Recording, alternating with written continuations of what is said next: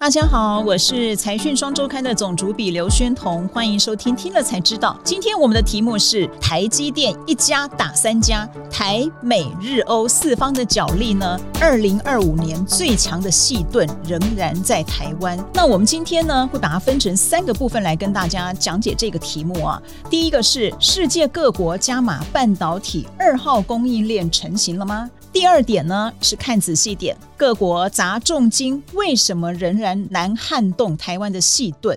第三个呢，就是说我们想躲都躲不掉，每一个国家呢，只能同时接受台湾的优势跟风险。今天的来宾是财讯双周刊的副总编辑林宏达，是，大家好。我想先跟大家介绍一下，我们今天谈这个题目的背景啊，是因为呃，我们今天首播首播的次日就是十二月六号，美国的台积电的五纳米厂呢，它会有这个机台移入典礼。那最近呢，就开始有很多人在那边讲说，好像台积电工程师到了美国啊，就会动摇台湾的国本啊，什么去台化会造成台湾半导体的危机等等。但是呢，我们会觉得说，其实你不管用什么观点，我们大家都可以讨论。那我们就希望说，透过我们刚刚那个三个题目，那透过宏达的解说。我们希望给大家一个很完整的一个全貌，不管现状还是说未来的发展，那希望能够有更客观的解释。那现在呢，我们先回到第一个问题，那我们先来请宏达先说，美国有什么样的变化？呃，美国呢，当然接下来五纳米厂就会呃机台移入嘛，啊，所以二零二四年呢，这个五纳米的晶片会开始在美国制造。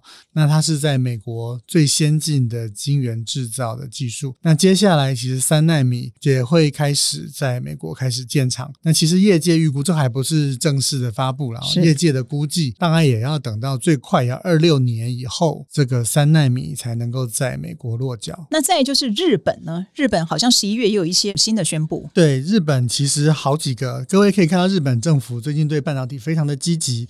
第一个呢，宣布成立一个次世代的晶片研发中心 LSTC 哦，那它目标就是要做出这个两纳米的制造技术。那大概比如说二六年到二九年，看能不能做出来。好，然后呢，成立了一个公司叫 Rapidus，好几家公司来一起合资，像 Sony 啊这些。那另外呢，就是日本最近也宣布了啊，美光呢接受日本补助，把原来的这个广岛厂哦，让它能能够生产现在最先进的 One Beta 的 DRAM，各位要知道，其实过去美光最先进的 DRAM 呢都是放在台湾生产的啊。现在台湾生产 One Alpha，那现在美光生产 One Beta，但是美光那个厂不太大。哦，所以它这个宣示性质比较大，所以 One Beta 是比 One Alpha 还要更先进。OK，现在其实呃，Bloomberg 也有一些独家消息，他说日本政府希望台积电能够再加码更先进的制程哦，所以现在也有听到消息说熊本厂会不会增加七纳米的这个产能。好，那刚刚讲的是美国跟日本哦，那韩国呢？各位知道那个李在镕出狱第一件事情就是去拜访 ASML 啊，是。那现在人家这个来回礼了啊，ASML 的 CEO 跟这个荷兰的总理就去拜访了这个韩国政府。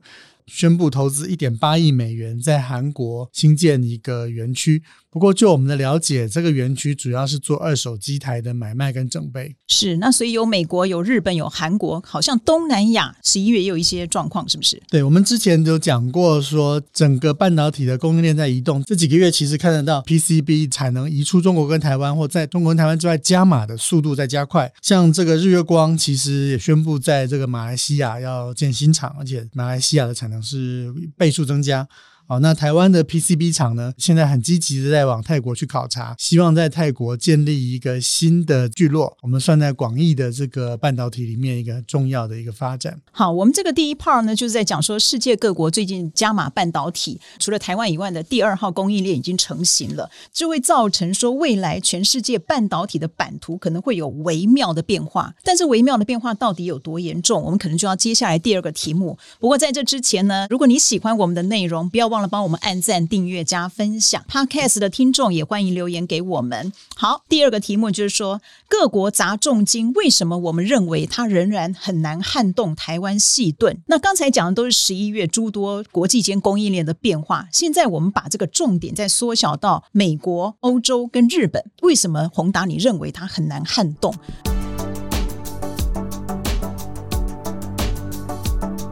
我我们先从整个大局来看啊，各位去想啊，这半年的变化是非常巨大的。未来这个三纳米、五纳米的先进制程，哎，美国有。那如果说这个日本传出来说，哎，真的有七纳米。那日本呢，也开始从七到二十八啊，开始会有产能。那这是先进的晶片的制造。那封装呢，其实是围绕着整个东亚，到处都是封装厂。再加上如果 PCB 如果也移到泰国，其实在台湾之外，确实出现一个从高阶晶圆制造到 PCB 都有的一个链出现了。一开始我在想，哦，这个新的链成型，那对我们台湾意义是什么呢？各位再从台湾的角度去想哦，台湾同步也会升级哦。各位去宝山看，现在整个宝山已经是一个特大号的工地了。就我的了解，现在台积电的两纳米正在加速，很快我们就会知道两纳米的投产时间是不是会提前。按照原来的计划，台积电的两纳米会在二零二五年投产。所以呢，即使三奈米移到美国去，在二零二六年投产，当外面这条链成型的时候，第一个最尖端的半导体制造技术仍然会是在台湾的新竹。第二个，我们讲封装，封装其实要分成三大块，全世界有三个公司非常擅长先进封装。第一个，Intel，Intel 会做的类似像台积电的 i n f o 或 CoWoS，它是把一小块的 IC 跟别的晶片去做结合，封在一起，然后变成一个系统，然后出货。那三星，三星也有很大的这个先进封装的产能，不过三星的强项是在记忆体，那它的强项就是我把我的记忆体呢跟别人的晶片放在一起。但是台积电现在。各位会看到台积电的竹南厂，我们最近也才去看，它正在紧锣密鼓的加码去盖啊。竹南的先进封装厂要做什么呢？台积电完成了全世界第一个全自动化 3D Fabric 的先进封装的产能，就是台积电可以做更大的晶片的叠合。所以你要真的要做最高阶的，你不只是晶片做出来最高级的先进封装，那你也要送到竹南来。第三个，我们讲 PCB 啊，PCB 各位可能担心啊，那这个泰国出现了一个新的聚落，怎么办？我可以跟各位讲，这个泰国的聚落基本上。是美商，他觉得，哎，我要分散风险，我把一些，它不见得是最高阶的，但是各位要知道，其实最先进的载板的产能，基本上还是在台湾继续的扩。那我们目前并没有看到大量的载板的产能往海外去，目前我们看到增加最快的还是在台湾哦。所以高阶的 IC 所用的这些精密的载板，我想台湾的这个角色也是难以被取代。宏达讲得非常仔细哦，他其实告诉我们一个重点，就是说，其实我们看到呃，美国啊、日本啊、欧洲什么等等都在重金投资，但是不要。忘了，我们台湾也在升级，而且台湾还有包括封装或者载板这些周边的供应链都同步的一直在升级哦。刚刚我们提到说美国，那美国亚利桑那州这个这个厂，那它到底它就变成一个象征的意义吗？其实各位可以去看哦，我想它是让真的是像台积电讲的，它是会让客户安心，在客户的需要下去设。因为第一个哦，它在那边两万片，各位要知道，其实整个南科基本上很大一部分几乎都是为了苹果。有十几万片哦，那你两万片可能就是就是备源嘛。各位看到亚利桑那厂出来的时候，其实它旁边的这些化学材料还要从台湾运呢。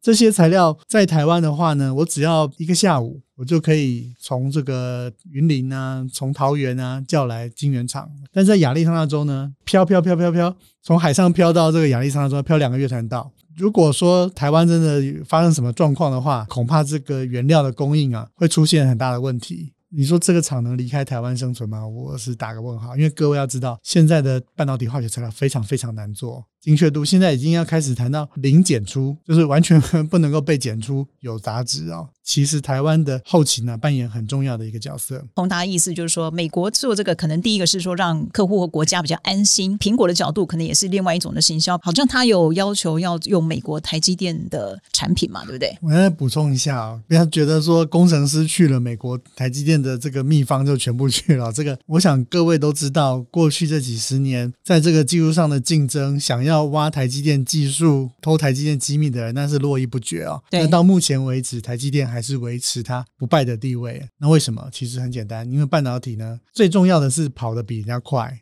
台积电只要持续跑得快，研发留在新竹，我觉得这才是最重要的。那我们再讲一讲日本哦，日本动作也蛮大的，包括台积电也要去设日本厂。那历史经验呢，好像日本很少有这种反败为胜的案例。那你要不要多帮我们补充一下呢？这个我们过去做了蛮多这个关于历史还有半导体发展的题目啊。那后来就有人讲了，哎，那个台积电会不会跟这个当年的日本一样，这个出什么问题？但是我必须跟各位讲啊，第一个，各位去看一九八零年代的日本，其实它最擅长的是做记忆体的晶片哦，在记忆体之后，后来就微处理器就起来，就就是我们所说的 CPU。所以最代表性的例子就是 Intel。是，可是日本没有赶上处理器这个风潮。其实日本在这个逻辑这一块的能力一直都没有走在世界的最前面啊。现在如果他说我在逻辑这边要跟台积电去竞争最尖端的逻辑技术，我想还是有相当的难度啊。第二个，各位去看，其实日韩在竞争的过程当中，日本已经预告过很多次的状况跟危机了，而且他们的处理方法跟这次都很像。本来日本也是面板的大国，过去的 Sharp。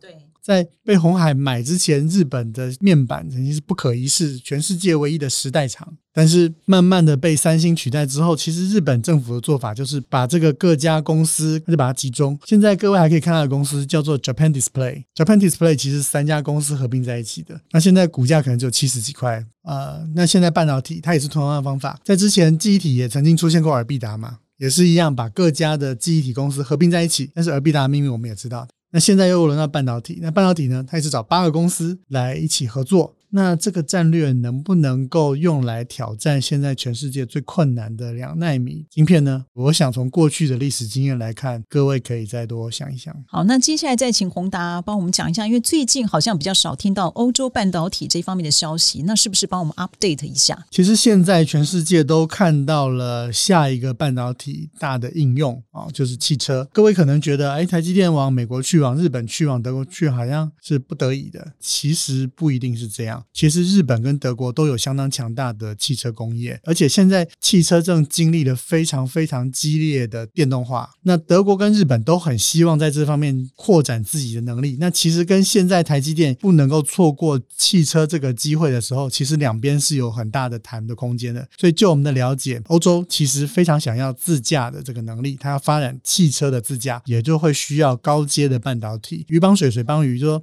台积电可以帮这些公司生产出未来。有欧洲特色的自驾车，那欧洲也可以把它汽车发展的经验回过头来，车规这边的高性能运算怎么做，跟台积电做一个结合，那台积电就会跨入新的领域。而日本他们对于如何更节能的发展半导体很有兴趣，那这也是台积电现在很强调的一个重点。所以我觉得这一波的扩张也有机会是台积电的影响力的扩张。好，刚才宏达已经在第二个部分已经帮我们解释了为什么我们觉得台积电，我们台湾的这个半导体的细盾哦，这个还很难被撼动。从几个角度，第一个是台积电跟我们的供应链本身也会升级；第二个就是说在欧洲的话，它是属于一种新的应用能力的延伸，大家是互惠的啊、哦。那我们再往第三个题目来讲，就是说各国现在都只能够同时接受台湾的优势跟风险，我们承认还是有一些风险的存在，因为过于集中，可是他们又被迫要去接受这样的情况。那你可不可以解释一下哪些事实可以证明说他们真的是被迫在接受我们的优势跟风险？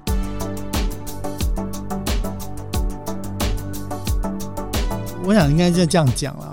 全世界可能都觉得说半导体的制造很集中在台湾，但是你说最先进的曝光机好像也很集中在 ASML。哎，是的，ASML 好像也是一个风险，没有它，那你你怎么办呢？对不对？应该说风险就是我们无法预料的事情嘛。是，所以我们之前在讲的时候，其实有人跟我讲，哎，你们现在欧洲就在打仗，我们还我们现在可没有啊，对不对？嗯。所以每个公司都可能有风险。ASML 最近宣布了来台湾的这个投资案，我想。跟各位讲一下，说怎么看这个案子呢？第一个，ASML 是把它新的量测的一个投资案，它其实在台湾已经有两期做这个曝光机所用的量测的仪器。刚刚讲到台积电两纳米紧锣密鼓嘛，对不对？各位就看，哎，在这个时间点，ASML 宣布三百亿投资，其实它就是要做这个曝光机的量测仪器。是，各位要知道为什么？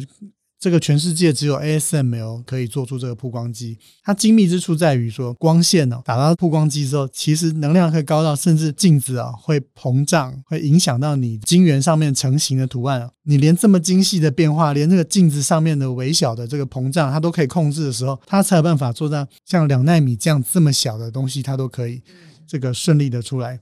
所以我相信，对 ASM 来讲，最重要的还是我要怎么样跟着台积电一起想办法，在最短时间内把那个最尖端的两纳米拼出来。那这个东西的重要性跟韩国做这个二手机台的维修，我想这是不同的。因为 ASM 必须接近台湾，跟着台积电的脚步一起调整，大家鱼帮水，水帮鱼，技术拼出来，那风险那是另外一回事了哈。台湾这个聚落对于全世界发展最尖端的晶片，我想这些厂商他们知道你风险是存在，但是你要发展最尖端技术，你就是要在台湾。那美光也是，美光虽然因为日本政府的补贴，在日本先推这个 One Beta，但是那个广岛厂哦，基本上就是在农田里长出来的一个厂，不太是个聚落。但是在我们台湾，美光的台中厂啊，就离这个台积电的台湾很近，比这个聚落的完整性，台湾绝对是比较强的啊、这就是为什么我们敢说，这到二零二五年，台湾的细盾还是会在这里，因为我们看到很多迹象，台湾还是持续在往前跑。宏达已经提到了 ASML 或者美光，或者我们之前他前面也有讲了 PCB 的这个尖端的载板技术，也都还是集中在台湾。重点就还是回到那一句，台湾也一直在升级。那还是请宏达再做一个结论好了，因为我们也有台湾版的什么晶片法案啊、产创条例等等。我想各位如果对台湾的半导体没有信心的话，建议你去那个新竹宝山走一下，我们的投资非常巨大的，所以我